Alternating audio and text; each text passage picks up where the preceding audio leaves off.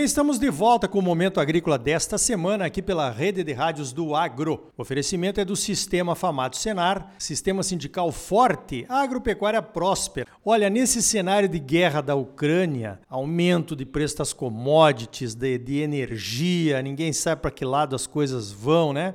Um dos impactados certamente será a pecuária de corte brasileira, a produção de carnes. E para ter uma leitura sobre isso, eu vou conversar com o Celso Fugolin, que é sócio da Finpec, que é uma empresa que faz exatamente o seguinte: eles compram o boi magro para botar num confinamento de terceiros mediante o pagamento de uma diária e no momento da compra do boi magro e sabendo o custo que ele vai ter naquele confinamento, eles já vendem o boi no mercado futuro, lá já se protegem. Então minha pergunta, Celso, minha pergunta básica é: tá dando para fazer isso nesse cenário ou complicou tudo? Bom dia.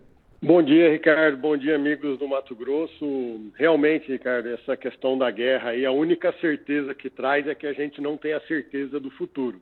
E sempre tem que estar tá planejando o, o curto prazo. Entretanto, mesmo com margens um pouco mais estreitas, mas deu bastante oportunidades de negócio agora no mês de fevereiro, no mês de março. A gente está vendo algumas mudanças uh, na pecuária e sem querer ter uma visão baixista do, do mercado, mas a gente viu ao longo dos últimos anos bezerro subindo, boi magro subindo, boi gordo subindo, retenção de vaca, aumento de bezerro, aumento de boi magro, aumento de boi gordo. E o que a gente começou a ver nesse ano, que ao longo dos últimos dois, três anos a gente não via, é uma oferta cada vez maior de bezerro, é uma oferta cada vez maior é, de boi magro e isso pode estar tá refletindo um pouco no preço do boi gordo, com uma tendência de estabilidade com queda. Então, o que a gente teve aí, principalmente ao longo de fevereiro e março, janeiro, mês mais complicado, mas sim uma correção no preço do boi magro. A correção de mercado está vindo no bezerro e no boi magro e não nos insumos, e deu algumas janelas boas de oportunidade para encher os confinamentos principalmente São Paulo, Minas Gerais, Rio Grande do Sul e Mato Grosso do Sul.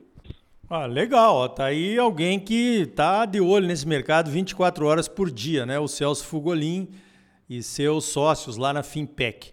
Agora, Celso, você visitou vários confinamentos a semana passada, ainda está visitando alguns aí, né, para entender a situação. Como é que tá a diária? Como é que o pessoal está se baseando aí? Porque o milho chegou num valor inimaginável alguns anos atrás. O farelo de soja também, né? Os outros ingredientes. O que, que o pessoal está fazendo para se defender de uma diária mais cara? O que, que eles estão fazendo para conseguir uh, oferecer uma diária mais barata? Então, Ricardo, o, o, o bom é, assim do negócio da Fintech em si é que a gente consegue fazer parcerias e confinar boi no Brasil inteiro. Então, nós rodamos muitas operações de São Paulo, do Rio Grande do Sul, de Minas, Mato Grosso está com um cenário um, um, pouco diferente do restante do Brasil. A gente vê muita oferta é, de bezerro e boi magro, Pará, Acre. E assim, Ricardo, a gente vê hoje um, uma diferença muito grande entre as dietas é, no Brasil. Em São Paulo, a base é muito polpa cítrica. Recentemente começou a aparecer muito amendoim, casquinha de amendoim em função da guerra. No Rio Grande do Sul se usa aveia, se usa cevada, narração, a questão do DDG aí no Mato Grosso, que está muito linkado ah, com o milho, hoje é uma das dietas, não a mais, uma das mais caras no Brasil, mesmo tendo todo esse potencial de produção agrícola, mas com a explosão de soja milho e algodão, caroço, hoje o Mato Grosso, que ao longo dos últimos anos sempre teve uma dieta mais barata de matéria seca, Hoje ela está igual ou mais cara que os demais estados.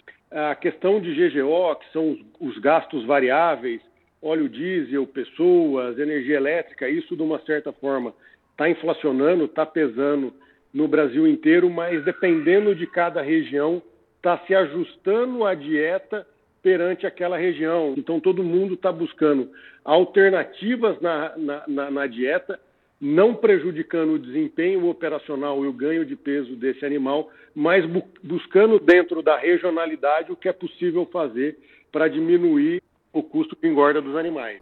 Legal. Celso, uma pergunta bem direta, assim, para a gente ter uma ideia. O que, que seria uma diária máxima de confinamento hoje nessas suas andanças aí?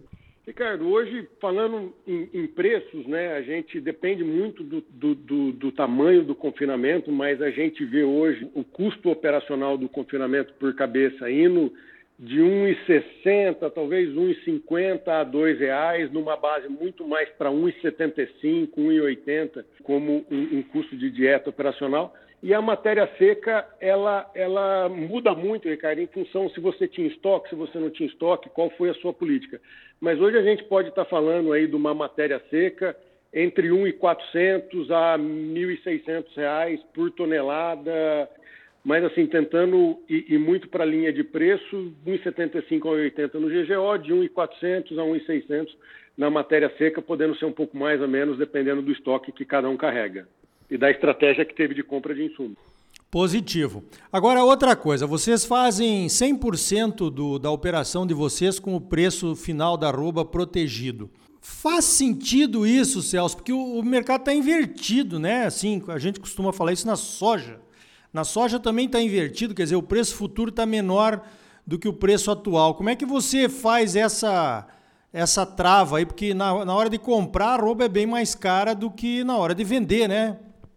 Sim e não, Ricardo. Depende novamente da região. Aqui na, no, no, estado de São Paulo, Minas, a gente che chegou a comprar o boi magro com deságio em relação a, ao boi gordo. E a questão da trava, Ricardo, aí é uma questão é, de proteção, né? E eu sempre falo, acertar o da mosca é trabalho do mosco, não é trabalho nosso. O que a gente tem que fazer é se proteger das oscilações de mercado. Então a gente vê toda essa questão geopolítica, Ricardo, se você pensa na agricultura, você só precisa da coragem para produzir, porque a soja, você arrenda a terra pagando ela futura, você compra o insumo com barter pagando futuro, você vende futuro.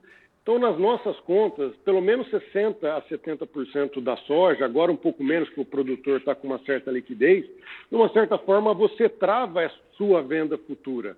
O boi é 5, 4% do mercado brasileiro. Então a gente precisa ter um pouco mais de disciplina financeira para trabalhar nesse cenário, principalmente para o boi. Você pega um mercado interno enfraquecido, o ano passado foi o menor número de abate, o menor consumo per capita, onde ainda 70% do consumo de carne bovina do Brasil é no, mer no mercado interno, uma grande dependência da China, que chegou a preços recordes de 8 mil dianteiros, já está em 7.500, 7.600, é o que dá o drive principalmente de preço hoje. As plantas habilitadas chinas ganham muito dinheiro e a planta de mercado local não ganha dinheiro. Você vê uma oferta maior de bezerro e boi magro. Então, hoje, entrar num confinamento ou fazer uma operação de recria que não seja intensiva, que você não consiga enxergar o final do seu processo, ficar exposto sem uma trava no mercado, não é o momento, na nossa visão, é mais seguro. E a gente acredita que a disciplina financeira, de sempre fazer as contas, olhar o mercado futuro, que é a indicação do que o mercado está dando, e a conta não está fechando, a gente precisa ter um pouco mais de cuidado. Isso vale para o boi, isso vale para o milho e para a soja, que subiu demais.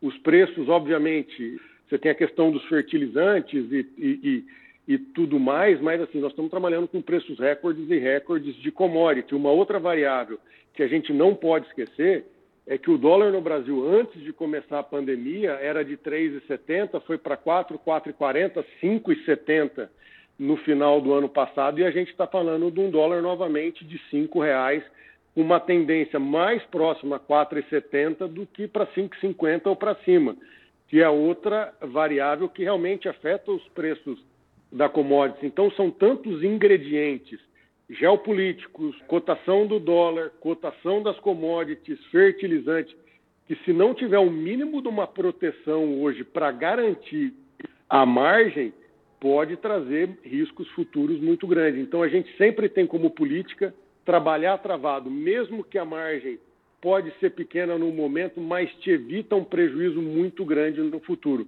Então, e principalmente a fintech que trabalha com dinheiro dos investidores que está se colocando no mercado como um, um, grande parceiro de pecuária e de criação de soluções financeiras para toda a cadeia, a gente não pode trabalhar exposto a essas variáveis do mercado e a gente sempre tem que estar tá com a conta fechando e com a proteção futura, algo que deve crescer a cada dia mais na pecuária ao longo dos próximos anos. Positivo, foi uma aula aí de proteção de preços que eu acho que serve para todo mundo, não só para pecuarista, nem só para investidor da Finpec, mas serve para todo mundo, né? Produtor de soja, de milho, de algodão, com certeza, né?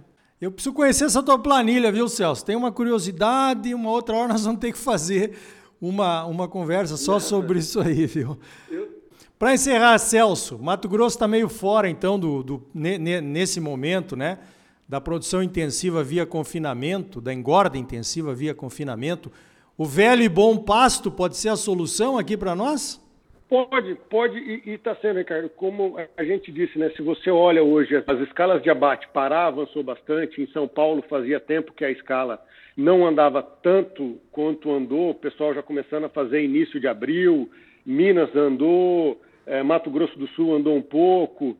Então a gente vê que o pessoal começou a dar uma folga da escala que fazia tempo que não tinha aí nos últimos meses. Vamos entrar num trimestre onde normalmente tem bastante oferta de boi, que é abril, maio, junho, e com consumo ainda fraco, e a China com essa questão de lockdown e tudo.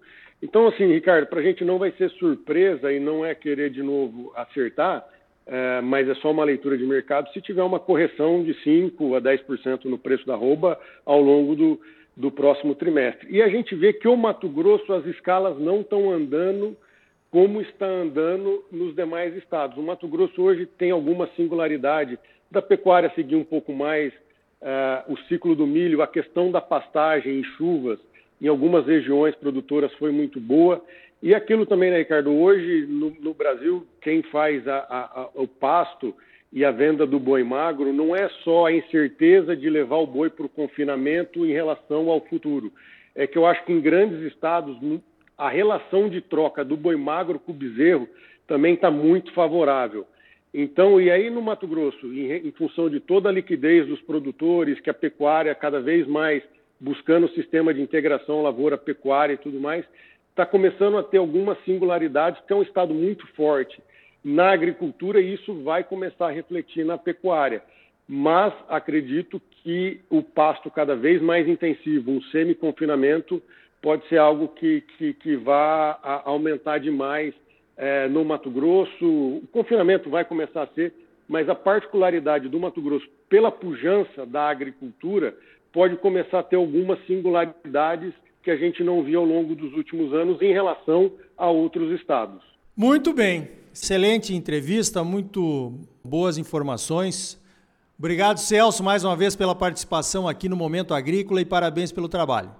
Ricardo, eu que agradeço. Um abraço para todo mundo. Estou sempre aí à disposição para bater papo. Obviamente, a gente tenta fazer uma leitura de mercado. Tudo, como eu disse, a guerra, ela, o que ela traz é a incerteza, tem todas essas questões de abertura ou não de novas plantas chinas, que também pode é, modificar o cenário de mercado, mas assim, tem que ter muita atenção nesse cenário, fazer a conta na ponta do lápis e principalmente proteção para garantir a margem do produtor, é, seja o agricultor, seja o pecuarista, para todos nesse momento de incerteza.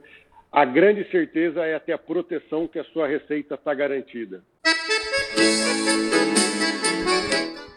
Então tá aí. Em tempos belicosos e de alta volatilidade, proteção das margens é a palavra de ordem. E você, tá protegido? Você sempre muito bem informado ligado aqui no Momento Agrícola. Sistema sindical forte e agropecuária próspera. Sistema Famato Senar. Trabalhando para aprimorar conhecimentos, melhorar vidas e garantir uma produção agropecuária mais sustentável e lucrativa para os produtores associados e um Brasil melhor para todos nós. Por hoje vamos ficando por aqui. Então até a semana que vem com mais um Momento Agrícola Mato Grosso para você. Até lá!